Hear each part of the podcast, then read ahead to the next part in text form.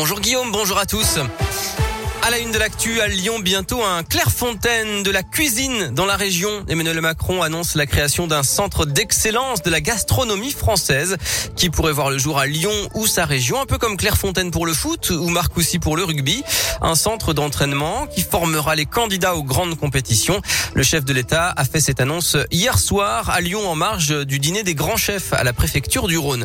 Emmanuel Macron qui visite aujourd'hui le salon Syrah à Eurexpo. Il vient saluer les candidats du Bocuse d'Or dont la finale se termine aujourd'hui. La France avec le chef David Tissot entre en lice dans quelques minutes. Il va rencontrer aussi les professionnels de l'hôtellerie et de la restauration durement touchés par la crise du Covid et il présidera ensuite euh, la cérémonie d'installation de la future académie de l'Organisation mondiale de la santé qui ouvrira à Gerland en 2023. Y aura-t-il un, jour un barrage sur l'Iseron? Ça fait plus de 20 ans que cette question divise. D'un côté, les habitants de Tassin, Francheville, Oulin, Sainte-Foy et Charbonnières qui restent marqués par les inondations de 2003 qui avaient fait 700 sinistrés. Ils espèrent la construction d'un barrage pour ne plus vivre ces crues catastrophiques, mais d'autres n'en veulent pas au nom de la défense de l'environnement.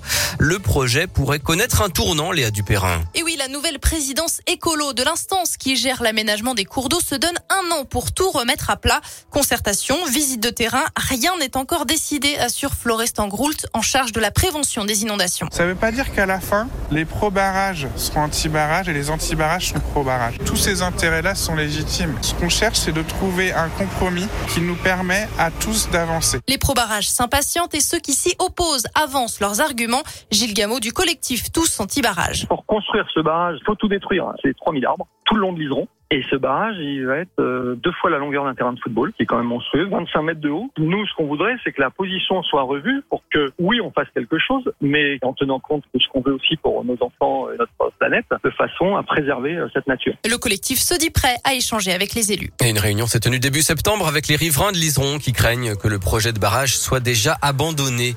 En bref, une enquête ouverte après des violences urbaines ce week-end à Rieux-la-Pape. Une quarantaine de personnes ont perturbé le concert d'un rappeur. Selon plusieurs médias, la MJC Autotem a subi des jets de projectiles et des véhicules ont été incendiés. Un millier de personnes ont rendu hommage à Victorine un an après ce week-end. La famille a organisé une marche blanche hier à Villefontaine. Jean-Jacques Céleste réélu à la mairie de Chassieux. Il devance la ligne de Sylvain Copona. Le scrutin de 2020 avec une égalité parfaite avait dû être annulé pour des irrégularités. Et puis une sacrée facture. Le Covid aurait coûté à la France entre 170 et 200 milliards d'euros selon le ministère des Comptes publics.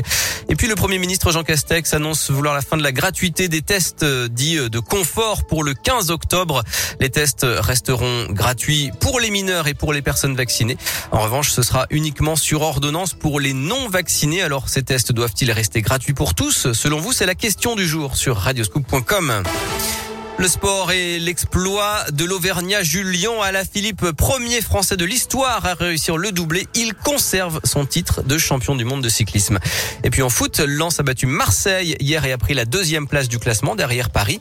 Lyon est septième à deux points du podium après son nul samedi face à Lorient, un partout.